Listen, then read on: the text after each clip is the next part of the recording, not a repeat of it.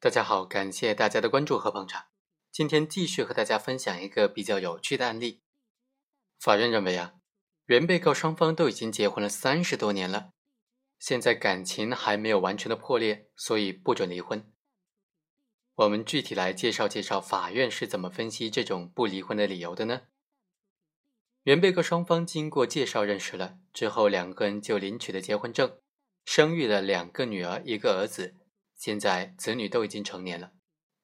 婚前原被告双方关系是比较差的，婚后原被告双方也毫无任何的感情可言，双方性格十分不合，在日常生活当中，夫妻双方也互不搭理，形同陌路。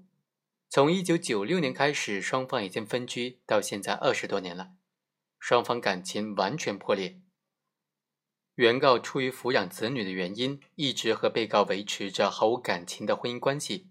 现在子女们都已经成家立业了，所以请求法院判决原告和被告离婚。这是原告要求法院判决离婚的主要理由。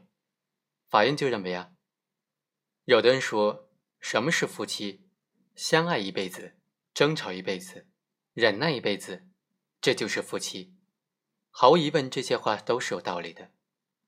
夫妻相处务必做到理解、信任、尊重和宽容。本案原被告因为生活琐事产生了矛盾，并导致了夫妻感情出现了裂痕。但二人之间的矛盾不外乎就是理解和信任出现了问题。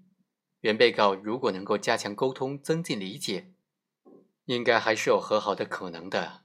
而且原被告双方作为年近六旬的老人，双方登记结婚都已经三十多年了。子女也都已经组建成了自己的家庭，回首夫妻两个人携手度过的风风雨雨，两个人都应该更加加倍的珍惜子孙满堂的家庭环境和来之不易的夫妻的缘分，互相扶持、互相照顾，共度晚年的生活。虽然原告诉请离婚，但是根据当事人的陈述以及提交的证据，现在还不能够证明原被告双方的夫妻感情确已破裂。所以，本院判决不准离婚。不得不说，这确实是一份非常有人情味的判决书了。好，以上就是本期的全部内容，我们下期再会。